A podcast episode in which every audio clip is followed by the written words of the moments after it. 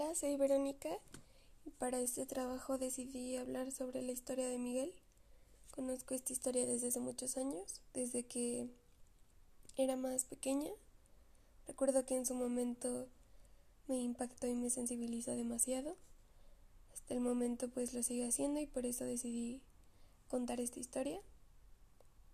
Y sé esta historia ya que pues Miguel era alumno de mi mamá Miguel iba en tercero de primaria, tenía ocho años. Y bueno, contando un poco sobre su historia personal familiar, pues Miguel tenía cinco hermanos, dos hermanos menores y tres mayores. O sea, en total eran seis hijos. Y mi mamá me cuenta que pues Miguel en el aula era latoso, no ponía mucha atención, se la pasaba jugando, no entregaba tareas, trabajos, sus libretas estaban muy desordenadas.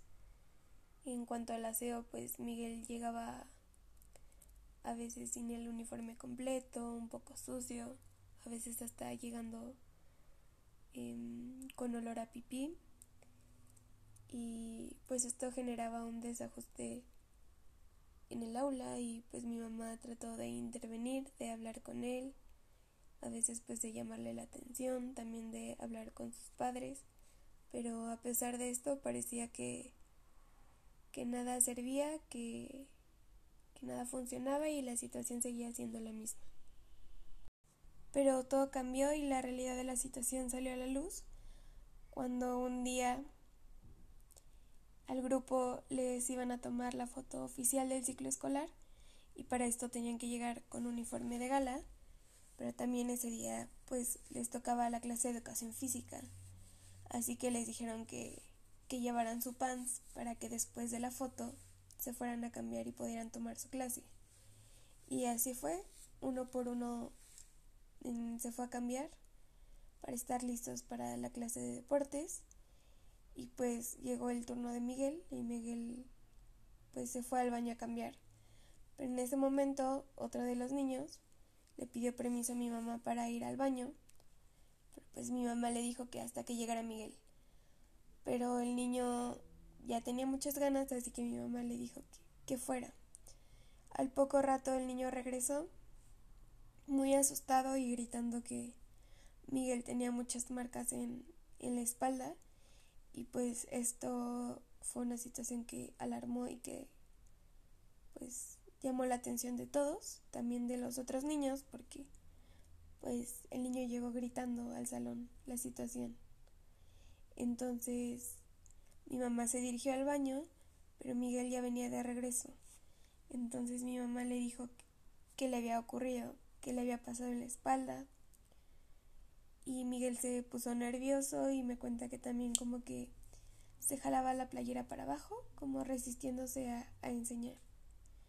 Y pues mi mamá le dijo que no pasaba nada, que, que le tuviera confianza, que no le iba a decir nada a nadie. Y pues Miguel empezó a contar la realidad de lo que vivía en su casa. Para cuando Miguel empezó a contar lo que vivía, pues ya estaba ahí también la directora de la escuela. Y Miguel empezó a contar que como eran demasiados hermanos, para cualquier cosa lo culpaban a él y su mamá lo castigaba demasiado. Le pegaba con el cable de la plancha, con el cinturón. También se dieron cuenta que no solo las marcas eran en la espalda, sino en otras partes del cuerpo no tan visibles como en las piernas. También tenía quemaduras de cigarro, y las marcas de la hebilla del cinturón. Miguel contó también que a veces se hacía pipí y a su mamá esto le molestaba demasiado y lo encerraba por horas en el baño o mm, no lo dejaba cambiarse y le decía que así se iba a ir a la escuela para que las personas se dieran cuenta de que era un cochino y pues para exhibirlo. También contó que a veces su mamá le ponía las manos al fuego, la estufa, y hasta que él dejara de gritar, pues su mamá ya lo dejaba irse. Y pues también le preguntaron como que su papá qué hacía, dónde estaba. y dijo que su papá casi no estaba en su casa y que su papá mm, se dedicaba a hacer cheques, que tenía una fábrica de cheques. Entonces, pues poco a poco con todo lo que Miguel contaba, pues la situación se iba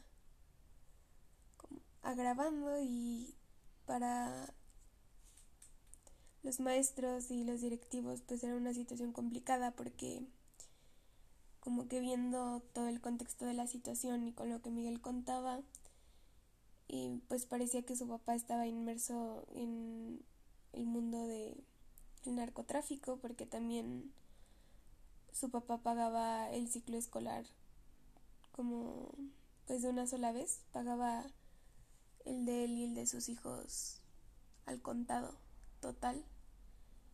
Entonces, pues también no sabían qué hacer, si llamar al DIF, si hablar con los padres, con el miedo también de que el papá hiciera algo y pues obviamente querían ayudar a Miguel, pero la situación era confusa. Al final la directora decidió citar a los padres, pero solo llegó la mamá. Cuando hablaron con ella y le dijeron que ya se habían dado cuenta de la violencia que vivía Miguel y de las marcas que tenía en el cuerpo, la mamá se puso a llorar y les dijo que ella también vivía violencia, que eran demasiados hijos, que tenía poca paciencia, que Miguel la desesperaba demasiado pero que por favor no le dijeran nada al DIF, que ella iba a cambiar, que iba a ver por su hijo, que la situación iba a mejorar y pues abogó por ella. Entonces eh, se le dijo que, que no le iban a dar aviso al DIF, pero que ellos iban a estar al pendiente de la situación y que si volvía a ocurrir o veían incidencia en las marcas y en la violencia, pues ya se iba a hacer algo más fuerte. Y pues así quedaron. Pero a las semanas mi mamá me cuenta que era la época de exámenes y que la mamá de Miguel le habló a mi mamá y le dijo que, que sabía que tenía que presentar los exámenes, pero que no iba a llevar a Miguel porque había sufrido de un accidente. Que Miguel estaba jugando con su hermana y que corriendo se enredó con la extensión de la televisión y se cayó y que la televisión se le vino encima y que tenía un derrame en el ojo y que pues no lo quería llevar a la escuela porque no quería que se le malinterpretara la situación o que pensaran que, que había sido ella y que también pues no quería que los demás niños se dieran cuenta, porque como lo mencioné, cuando el niño se dio cuenta de las marcas de la espalda de Miguel, pues llegó al salón gritándolo. Entonces los demás niños también ya se daban cuenta como de lo que estaba pasando. Entonces la señora le dijo a mi mamá que, que pues no lo iba a llevar por, por esa situación. Pero mi mamá le dijo que, que lo llevara a presentar los exámenes para para que no se atrasara y que si quería pues lo llevara a las nueve ya que los demás niños habían entrado y para no llamar mucho la atención. Pero pues mi mamá me dice que también lo hizo porque pues fue como muy sospechosa la situación y realmente quería ver que Miguel estuviera bien. Entonces la señora accedió y dijo que a las nueve lo iba a llevar. Y así fue, Miguel llegó una hora después de, de la entrada. Y cuando mi mamá lo vio, pues no solo era el derrame en el ojo, tenía pues el ojo morado, como sí, si lo hubieran pegado. Entonces, pues mi mamá obviamente hizo algo y se acercó otra vez con los directivos.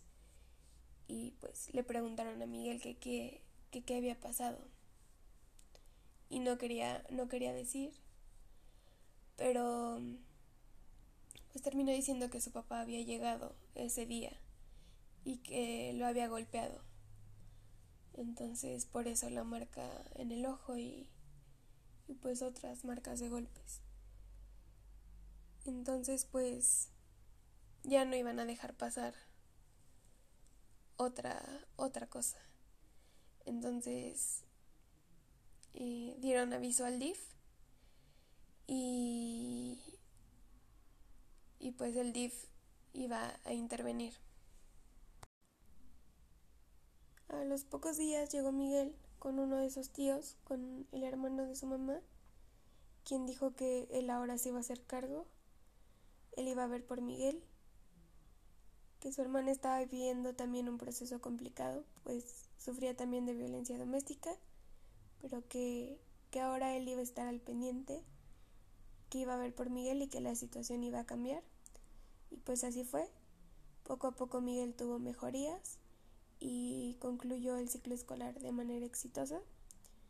Después de esto, pues sacaron a los niños de la escuela, pero pues para mi mamá y para todos fue fue muy bonito ver cómo poco a poco Miguel cambió y y logró tener una mejoría y, y vivir pues más dignamente y, y en un hogar donde no se le maltrataba. Muchos, muchos años después, un día a mi mamá le dijeron que alguien la buscaba en la escuela, que alguien la quería saludar y cuando mi mamá salió se dio cuenta que era Miguel. Mm, Miguel pues ya, ya estaba grande, iba en segundo semestre de la licenciatura de, psicología. Y pues ese día Miguel fue a la escuela a pedir permiso para algunas prácticas pero también pues aprovechó para saludar a mi mamá. Y pues ese, ese momento para mi mamá fue como muy emotivo de ver que, que Miguel estaba bien, que llegó a la universidad, que había elegido una, una licenciatura que, que le gustaba. Entonces, pues esa es como la historia de Miguel y a continuación pues voy a identificar algunos factores.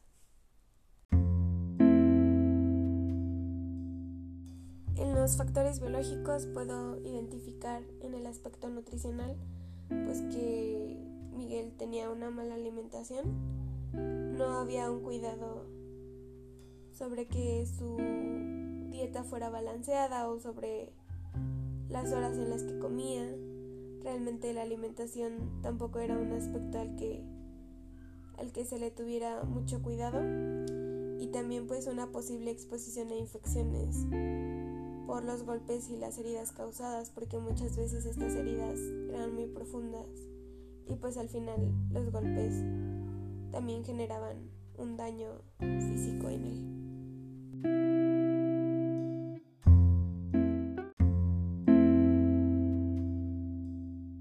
También pues los golpes evidentemente generaban la ausencia de bienestar físico y esto un estado de preocupación que conllevaba que esto se convirtiera en un elemento ansiógeno que influía en su comportamiento. Pues Miguel todo el tiempo, si nos ponemos a pensar, pues evitaba que, que sus marcas y sus heridas salieran a la luz, que la gente se diera cuenta y, y todo el tiempo pues era un cuidar que nadie, que nadie las viera generando ansiedad y pues también se cuidaba para evitar que su mamá que su mamá lo regañara por esto.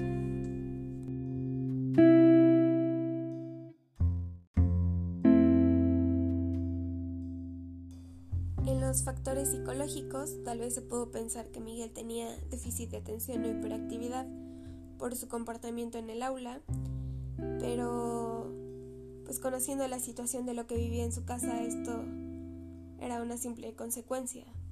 Tal vez para Miguel la escuela era un espacio sin regaños, sin golpes, donde lo que deseaba hacer era jugar o pensar en otras cosas. Si no se hubiera conocido la situación real, tal vez se lo hubiera encasillado en estas etiquetas. Entonces ahí podemos también relacionarlo con lo que hemos visto en el libro de niños hiper. Su comportamiento sí generaba una pérdida de atención sostenida, pero pero era una simple consecuencia de lo que vivía. Otros síntomas que pudieron desencadenar o desencadenaron una psicopatología, pues era la ansiedad que posiblemente Miguel vivía y con esto pues la inhibición de su ámbito afectivo y generando también angustia e inseguridad en él. Otro síntoma también son lo de las creencias y pensamientos distorsionados, donde se da una evaluación irracional y poco funcional sobre la realidad. Esto pues porque en su hogar se vivían cosas muy distintas a lo que se vivía en la escuela y en general en la sociedad. Entonces, pues se distorsionaba su realidad y posiblemente había una perturbación del yo. Tal vez pensando que todos lo odiaban, que no hacía nada bien, más por lo que su mamá le decía o lo culpaba de todo lo que hacían sus hermanos, generando también esto pues una dureza emocional por la carencia afectiva, que al final como sabemos pues esto también pudo tener consecuencia en sus relaciones con otras personas. También pues una baja autoestima y también pues como lo vimos una disnomia escolar.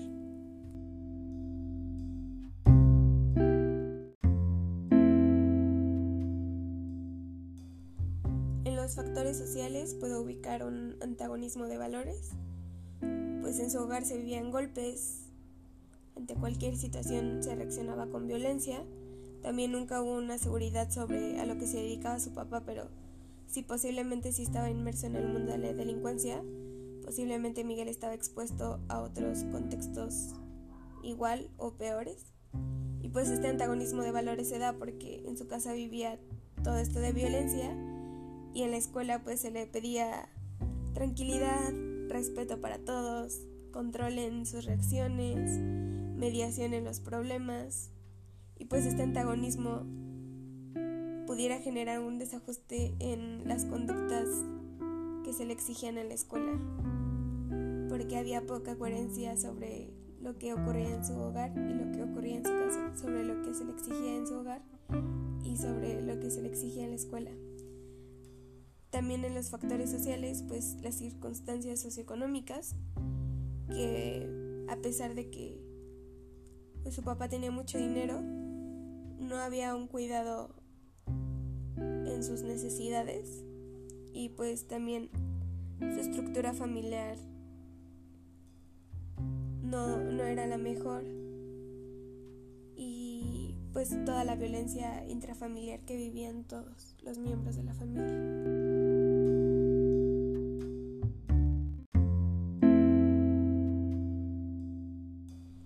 Factores pedagógicos pues ubicamos un estilo de crianza negligente donde no se le tenía afecto y donde pues había mucho descuido hacia él.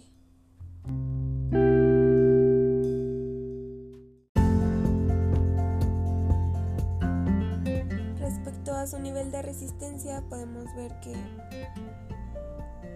que su nivel de resistencia fue alto, pues tuvo la capacidad para adaptarse exitosamente ante las circunstancias que vivía.